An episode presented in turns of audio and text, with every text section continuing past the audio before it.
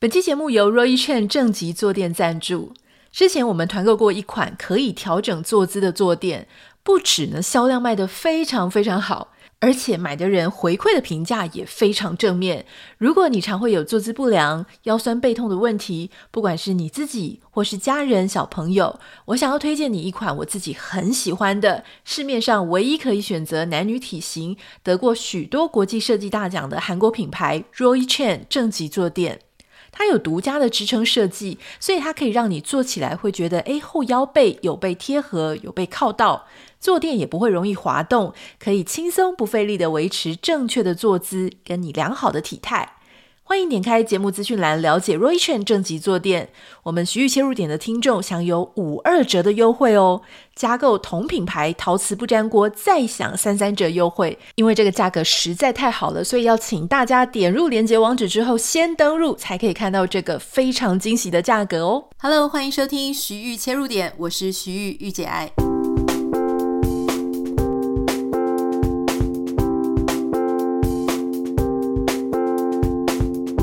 哇，差一点我就想说今天可能没有办法上传节目了，因为今天有一个状况，但还好现在状况已经解除了。就是今天在下午，我平常录音的时间，美国下午的时候啊，我们家就一直传来一个直升机螺旋桨的声音。如果住在美国，你大概就知道，常常会有直升机在上空飞来飞去，有很多原因，有的时候是呃警方他们在追捕某一些逃犯。那因为美国地非常大，那还有就是高速公路也常常塞车，所以他们有时候要追踪一些逃犯的时候，他们是用直升机，好像会比较快还是怎么样的。那当然也有一些其他，比方说记者有时候抢拍一些画面的时候，他们电视台是可以出动去出租直升机的。哦，所以其实有很多用途，直升机常常会出现。那今天下午就一直一直有直升机螺旋桨的声音。我们家的麦克风虽然不能说是超级贵或超级灵敏，但是上空的这些背景噪音还是会收进去，甚至像我们家一楼在洗衣机或是烘衣机在旋转的时候，也可以隐隐约约听到背景会有这些声音了。所以好险，现在直升机应该已经飞走了。如果待会大家还是听到有一些背景的杂音的话，哈，请多多包涵。今天节目，唉。一开始其实就想要跟大家分享一下哈，周海媚离开了，这个让我的心情其实也是百感交集。我相信在我们这个年代，差不多你就是一九八零左右出生的人，你可能对周海媚都有非常深刻的印象。特别是我们那个时候就常常看一些金庸改编的电视剧，《倚天屠龙记》，或是他跟黎明演的《今生无悔》。或是他跟张学友的吻别啊，music video，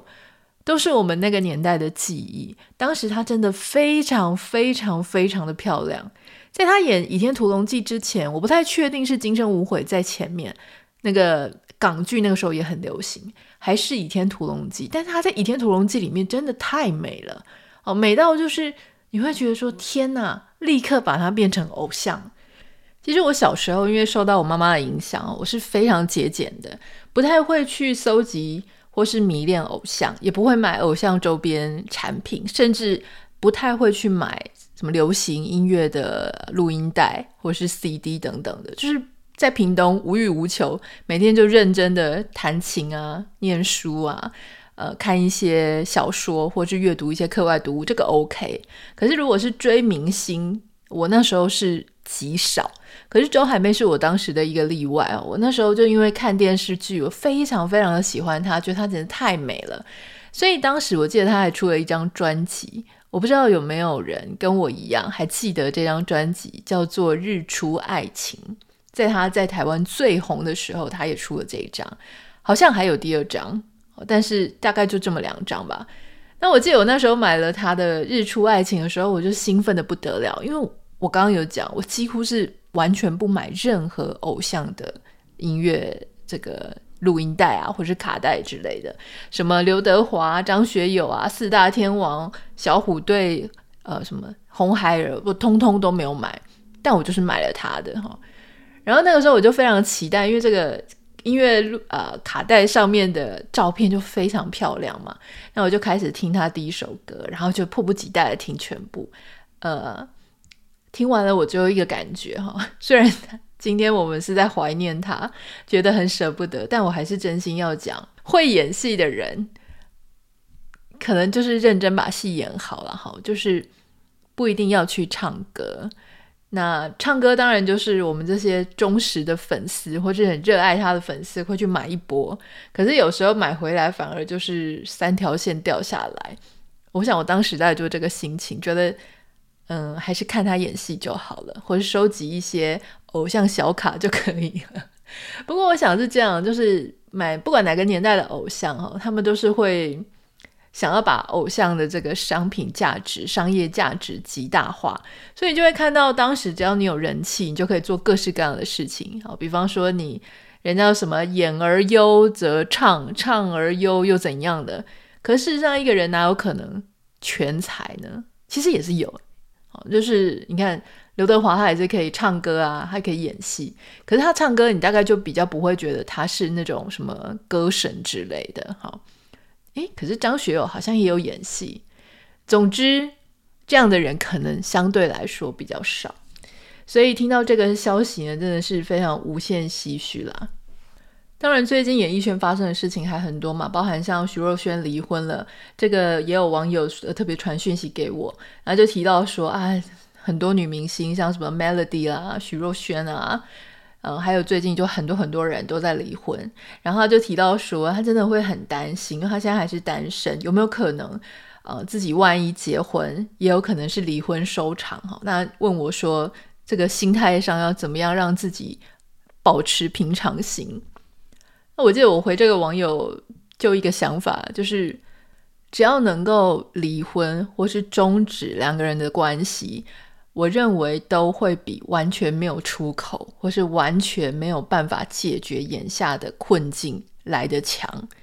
意思就是说，能够离婚比无法离婚，我认为好得多。所以，如果你只是担心没有办法白头偕老，哦，那我我觉得这个不用太担心，因为如果今天要走到离婚的地步，基本上也不是因为在一起会有多愉快。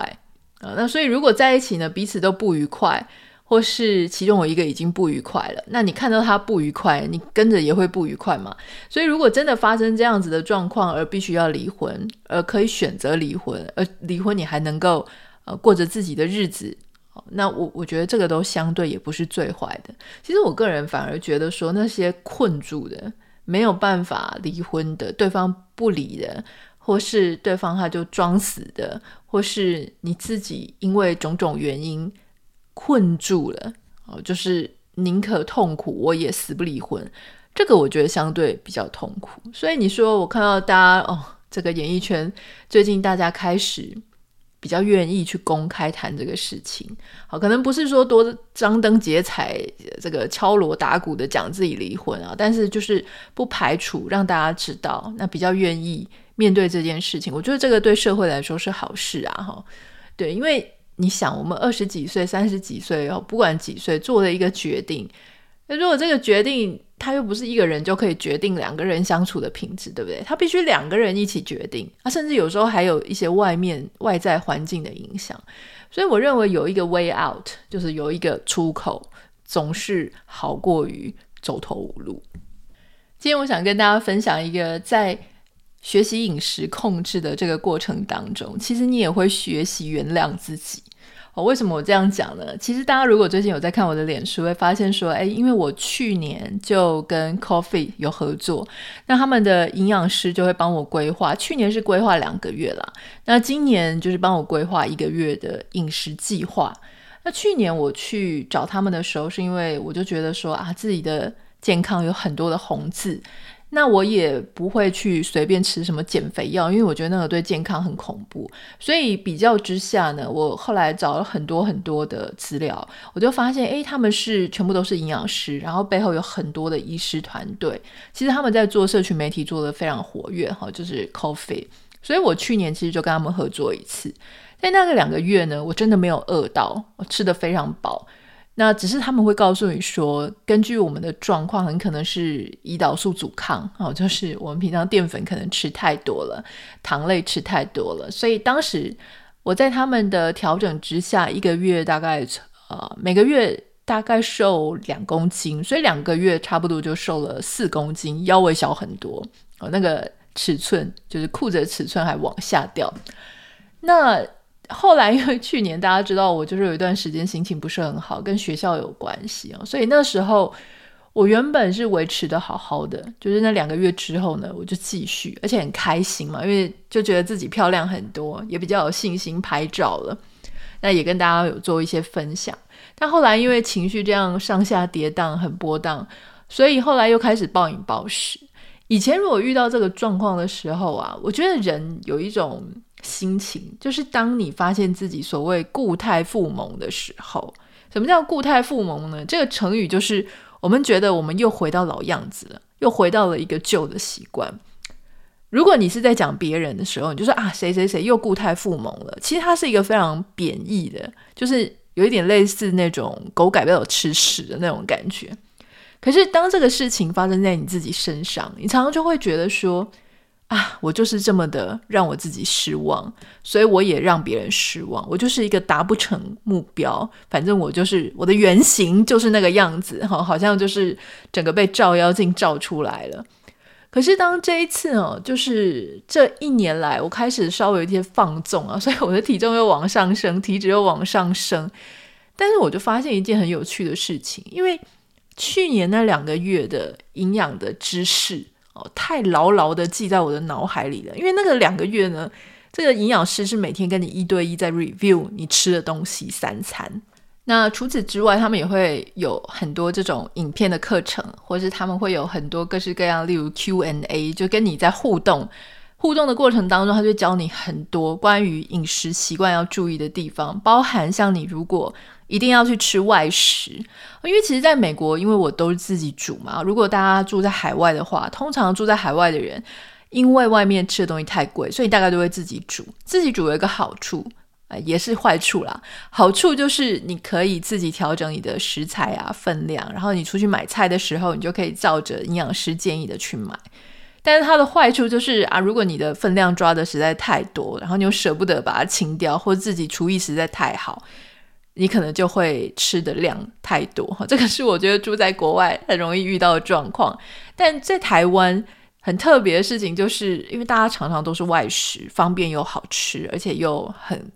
呃，很便宜，所以大家在外面吃的时候呢，真的很难吃到那种什么没有淀粉的啦，非常健康的哈。所以这个营养师的团队，他也因为他大家都是 base 在台湾，所以他们非常清楚。比方说，你去自助餐，你应该要怎么点，或是你去吃火锅的时候。什么样的汤头是比较适合你的？如果你是去吃意大利面餐厅的话，你要怎么样点？好，你就不能说啊，去吃意大利面餐厅，然后你永远都不去社交，这样你都没有朋友了。可是至少他会告诉你说，哪一种面它的热量或者是它的对身体的负担是相对比较低的。那当你前一天大吃大喝之后，你第二天要做什么样的处理？它可以让你的身体哎继续维持到一个比较恒定或是比较好的一个状态哈。所以因为那样子，去年的累积的知识实在是你想忘都忘不掉啊。所以我今年基本上其实我就。虽然体重往上升，但是我心态上是比较健康的，我就不会觉得啊患得患失，或者说啊我这个没用的东西，我不会自己这样子定罪自己，或者自我感觉很差，因为你知道那个方法，所以你只要开始啊，就说好吧，那就从这个月开始，或者从今天开始，或是我就设定一个什么时间开始，我知道方法，那就 OK。所以其实我就发现，在心态上有很多的不同。因为以前你不知道方法的时候，那如果你体重往上升，因为这个是我们每天每个人几乎都在面对的问题嘛，就是特别是你如果年纪越来越大，像我们现在都过了四十岁，你的代谢真的就是比较慢哦。以前二十几岁，他随便少吃一点的时候，你体重就掉下来。现在四十岁，你少吃一点，哎，他还是纹风不动，非常的稳定在那边。那甚至还会往上哈，所以。那时候你是会焦虑的，如果你没有方法的话，那当你一焦虑没有方法，你就会开始内心有各种怪罪自己的声音，早知道就不要怎样。好，我就是一个啊，反正就是一个命中带胖，你就会各式各样的奇怪的想法会出现在你的脑子里。但是如果你有方法，好，那你就会知道说，那就是我随时都可以，我对我自己很有信心，因为我随时都可以开始做，呃，我不会很焦虑。你不会说啊，因为病急乱投医就跑去吃什么减肥药，搞得自己哦肾脏啊或者什么样的都坏掉这样。所以我觉得这件事情是好的，就是不管做任何事，减肥是一件事，或是啊、其他的，就是你只要有方法在手，而且这个方法是正确的方法，我觉得人的心情就会比较安定。啊，就比较不会被人家哈随便又诱惑你啊，或是跟你讲一下讲东讲西的，然后你就会觉得啊，真的吗？这样子吗？然后就开始乱七八糟，好像无头苍蝇这样乱转哦。所以我觉得，我们随着年纪变大，其实很重要的事情呢，就是要掌握处理各种各样事情的方法。当你知道这件事情处理方法就是这样。哦，虽然你可能现在不是每天在执行，但是我知道正确最好的方法就是这样的时候，啊，包含工作上，包含感情的处理，或包含各式各样的呃这个生活的议题，那我们就会过得比较安心啊。包含像我们刚刚前面讲的，说啊感情，万一哈，如果说我现在遇到的对象啊，然后我们又没有办法走到最后啊，或者我跟他交往了一段时间，我才发现原来他的真面目是那个样子，诶，那。不管你是遇到谁，你心里都要有一把尺，就是我的原则在哪里啊？不要让人家就是呃，让你变成自己变成一个没有原则的人啊！你就知道说哪一些是你的底线，哪一些是你的红线，哪一些是你的黄线啊？哪一些是你 OK 的空间？我觉得自己要把自己的原则把持清楚，自己要知道自己走到那个彼岸的方法。我觉得这个是非常非常非常重要的哈。所以，好，绕回来讲，就是，诶，如果你对 coffee 这个合作是有兴趣的话，我们现在正在做他的团购，还有这个海外也可以参加。不管你的时区在哪里，好，你都可以找到台湾的团队跟你用中文沟通沟通。因为台湾的团队有几个好处，第一个是中文嘛，哈，语言上面；第二个是他知道你平常会吃什么啊。有时候你人虽然住在国外，但是台湾味。就是很容易吃到一些淀粉，你就是会想吃，比如说馒头、包子、饺子、炒饭之类的。那所以团队他会比较理解你到底为什么一定要吃这些东西。之前我就有一个朋友，他是住在英国，他就跟我讲到说，他有去英国当地的啊、就是英国人他们开的营养师那边去调整，可是他发现。英国营养师的对他帮助不如台湾的团队来的大，原因是第一个语言上他是没有问题的哈，但是这个英国的营养师呢，因为太放纵了，他会觉得说你没有照着这样做也没关系，所以他不会，你感觉不出他到底想要讲什么，他就跟你讲说哦就是这样这样讲，然后他跟你讲的都是一些英国人平常吃的东西，他不了解你到底会遇到什么，比方说情绪性的暴饮暴食啊，或是我一。就想吃咸酥鸡啊，或是我就是非常很多时候是一些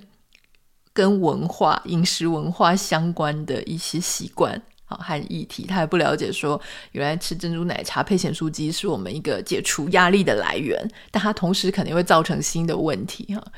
好，所以欢迎大家可以点开今天的节目简介栏。我们只有到就只有这几天哦，团购的时间。那前面二十名它是有优惠的，我不太知道大家今天听到节目或者你点进去的时候，现在已经到多少名了。但是请大家就是尽快尽快的报名。在今天节目结束之后呢，我就要赶快去看一个表演，就是胡桃钱。这胡桃钳呢，每年都会在我们家住的这个附近，他们会有芭蕾舞团啊、哦，在表演厅表演。这个在美国，如果说你是啊、Christmas 期间，胡桃钳它是一个非常热门的音乐剧的剧码，或是芭蕾舞剧的剧码。所以，如果大家也想要感受一下过一个非常有圣诞气氛的圣诞节的话，其实我也会推荐大家可以，不管是跟另外一半啊、自己啊，或是跟小朋友一起去看胡桃钳的表演。那如果台湾有一些地方不是这么容易看到的话，大家也可以点开今天节目简介栏，我会把 YouTube 上面我觉得非常棒的胡桃钳表演的连接也放在这个上面。好，祝福大家。呃，不管是这个周末啊，或是下个礼拜呢，都能够有一个非常美好的节庆的气氛。那我们就明天见喽，拜拜。